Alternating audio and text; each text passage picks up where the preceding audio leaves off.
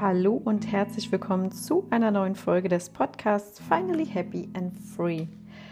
Heute wollen wir mal der Frage nachgehen, was ist denn eigentlich, wenn unser Leben vorbei ist? Und vielleicht hast du darüber auch schon mal nachgedacht und vielleicht hast du auch Angst vorm Tod oder das Ganze ist dir so ein bisschen schleierhaft und du weißt nicht so richtig, was danach kommt und es ähm, ja, macht dir vielleicht auch irgendwo ein ungutes Gefühl. Hat es mir auch sehr lange, bis ich dann plötzlich eine Nahtoderfahrung hatte und darüber möchte ich dir heute mal ja, etwas mehr erzählen und ich möchte dir sagen, warum du wirklich gar keine Angst vorm Tod haben musst. Ähm, sicherlich gibt es viele verschiedene Sichten auf den Tod und was passiert danach und wie sieht es dann eigentlich aus und so weiter. Aber heute will ich dir mal neben meinen eigenen Erlebnissen erzählen, was ich so grundsätzlich auch über das Thema Wiedergeburt denke, was ich über den Tod denke ähm, und dass ich das auch nicht als schlimm empfinde tatsächlich. Ähm, Erstmal will ich dich mit dem Gedanken betraut machen, dass wir alles Seelen sind, die auf diese Erde gekommen sind, um die Schule des Lebens zu besuchen. Na, wir sind in das Bewusstsein, also den Körper gekommen, um hier auf dieser Welt bestimmte Erfahrungen zu machen. Und jeder Mensch ist hier mit einer gewissen Seelenaufgabe. Wobei natürlich viele ihre Seelenaufgabe ja noch gar nicht kennen und ich weiß nicht, wie es da mit dir ausschaut. Ähm, vielleicht kennst du sie auch noch nicht. Wenn du dir dein Leben mal genauer betrachtest, dann wird dir aber relativ schnell klar sein, welche es sein könnte. Weil frag dich mal, was wiederholt sich in deinem Leben? Wo hast du immer und immer wieder die gleichen Herausforderungen? Was wiederholt sich vielleicht auch innerhalb deines Familiensystems? Wenn du ganz genau hinschaust, wirst du selbst auf die Antwort kommen. Nur ich möchte dich aber auch nicht länger auf die Folter spannen und dich gedanklich in meine Kindheit mal jetzt zurückschweifen lassen. Ähm, dass ich eine recht schwierige Kindheit hatte, das ist dir bestimmt schon bewusst geworden. Ähm, du hast vielleicht auch schon bei Instagram ein bisschen nachgelesen, hast vielleicht meinen Podcast gehört, wo ich sehr offen darüber spreche. Ähm, wichtige Stichworte sind ja auf jeden Fall Alkohol, Gewalt, äh, allmorgendliche Frage, ob meine Mutter irgendwie noch am Leben ist. Ähm, ja, also das nur mal, damit du einen kleinen Abriss hast, in welchen Verhältnissen ich überhaupt groß geworden bin.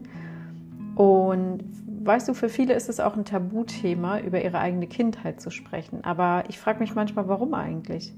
Wir als Kinder, wir konnten ja gar nichts für unsere Kindheit, wir konnten nichts für unsere Eltern. Und somit ist es natürlich auch gar nichts, wofür wir uns schämen müssten. Nicht mal, wenn dein Vater gefesselt vor einem Polizeiauto steht, die Bildzeitung ihn fotografiert und das dann jeder in der Schule sieht. Und ja, tatsächlich, dieses Bild hat es wirklich gegeben. Leider kann ich es nicht mehr finden. Ich würde es dir zu gerne mal zeigen. ähm, weißt du, als ich ungefähr 13 Jahre alt war, da hatte ich eine ziemlich schlimme Lungenentzündung.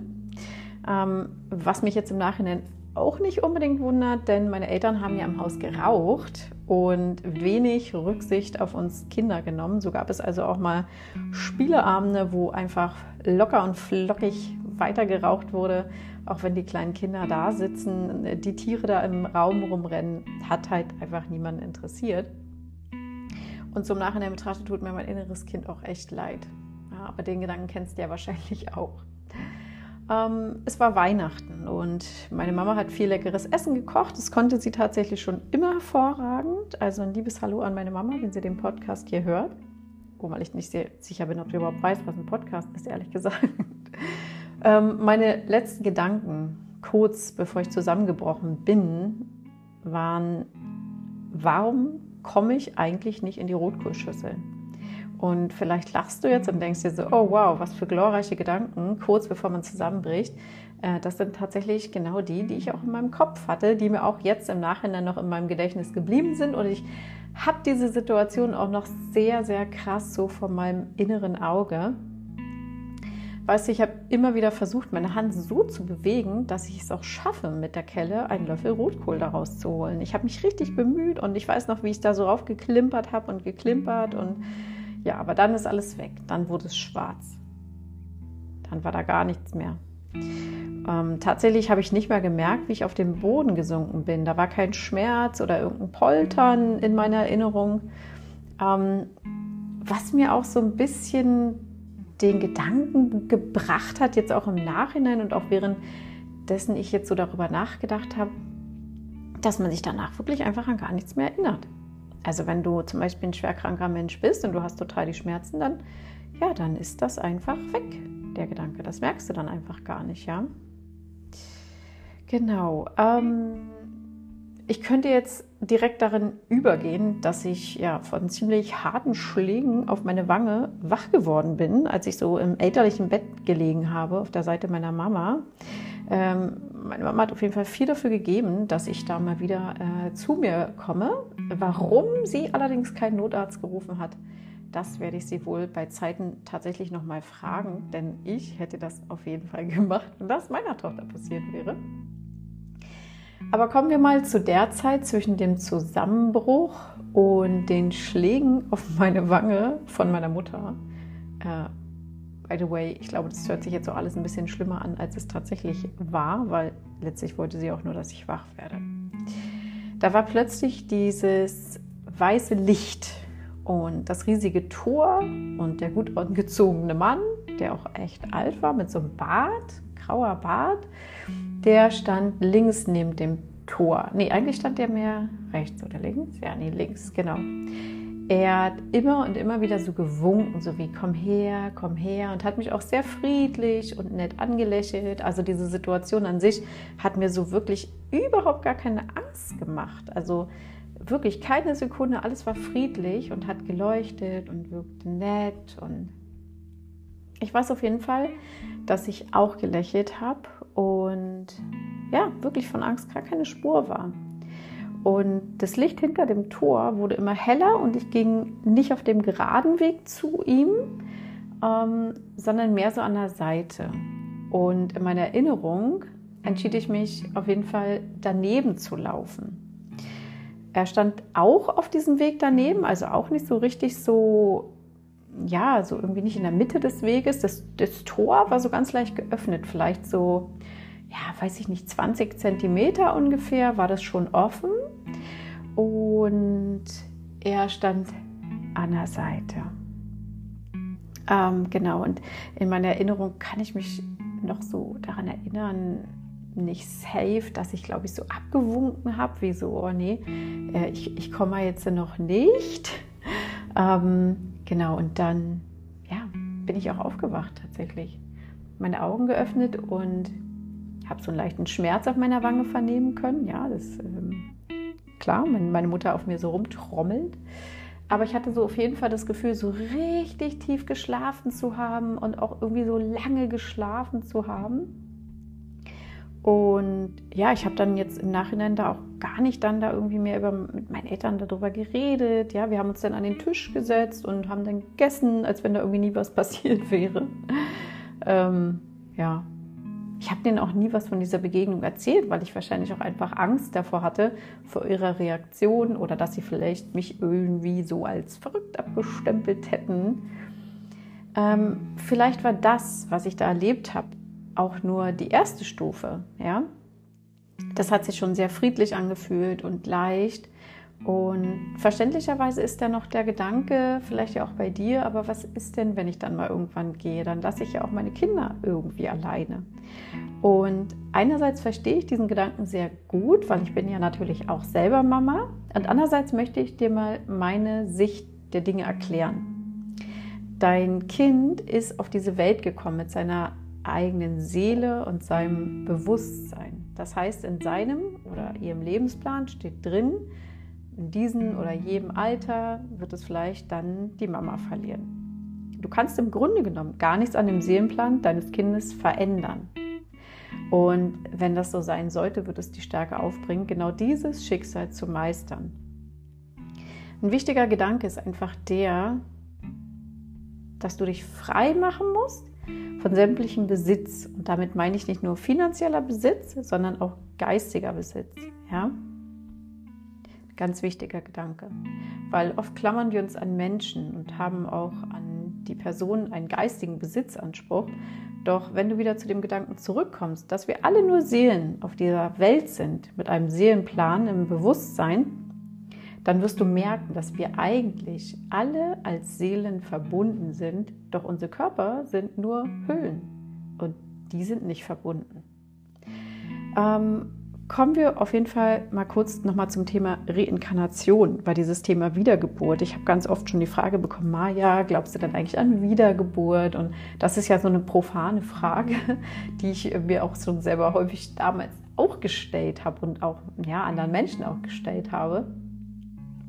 Ähm, auf diese Frage gibt es in meinen Augen eigentlich nur diese eine Antwort.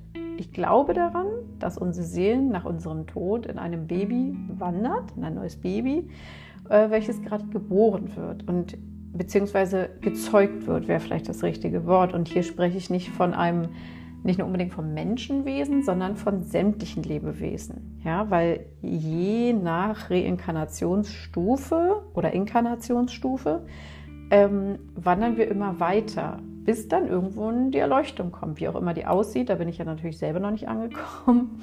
Ähm, I'm on my way. Ähm, genau, und man sagt, ich hatte mal einen äh, sehr interessanten Film gesehen, das war auch so ein absoluter Aussteiger und der lebte da irgendwie auch in so einer Höhlenlandschaft und der hat auch eine Katze und dann sagt er so, meine Katze hat jetzt mittlerweile schon aufgehört, Fleisch zu essen.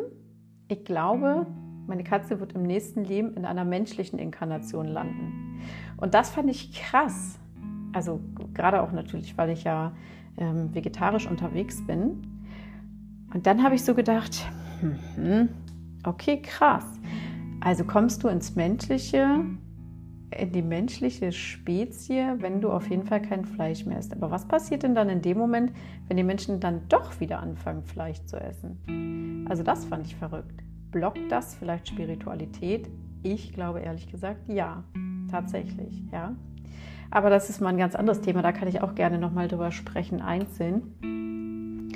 Ähm, weißt du, es gibt ja Babys, die sehr viel schreien und weinen nach der Geburt. Und ich weiß nicht, ob vielleicht dein Kind genauso war, ob du selber als Kind vielleicht auch genauso warst. Ich denke, dass die Seele dieses Babys emotional noch in der letzten Inkarnation hängt und eigentlich energetisch erstmal abgetrennt werden müsste von dieser Inkarnation, weil diese Inkarnation war vielleicht noch gar nicht ganz fertig oder vielleicht auch zu schwer Ungefähr so kann man sich vorstellen, wenn du ähm, geträumt hast, also du, hast, du schläfst, dann wachst du morgens auf und du hattest so einen richtigen Hardcore-Traum, wo du so mega verwirrt bist und erstmal so einen Realitätscheck machen musst, wo du überhaupt bist und wer du überhaupt bist und wie es überhaupt geht und was hier überhaupt los ist. Äh, ungefähr so, glaube ich, stelle ich mir das ehrlich gesagt auch vor. Genau. Ich weiß, dass dieses ganze Thema Reinkarnation, Wiedergeburt, ähm, vielleicht für dich schwierig ist. Also für mich tatsächlich mittlerweile nicht mehr, aber früher habe ich mir da auch viel Gedanken darüber gemacht. Ich habe da viel gelesen und ich habe nicht immer schon dieses, dieses Denken gehabt oder diesen hohen Grad an Spiritualität.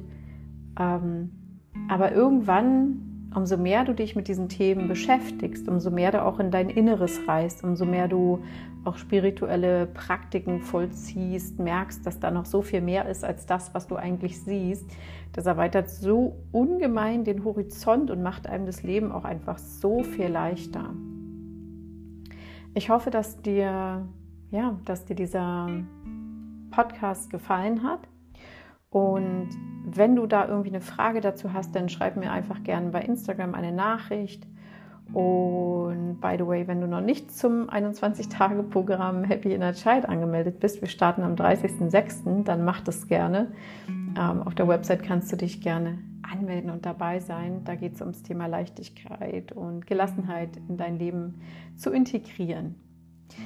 Genau, ich freue mich, dass du dir diesen Podcast angehört hast und dass du ihn genossen hast. Wenn du mal einen Podcast-Wunsch hast, dann lass mich auf jeden Fall auch super gerne wissen. Dann mache ich das auch gern, ähm, das ein bisschen mit einbeziehen. Und ansonsten wünsche ich dir jetzt einen schönen Tag, schönen Abend oder wann auch immer du diesen Podcast hörst und sage bis zum nächsten Mal.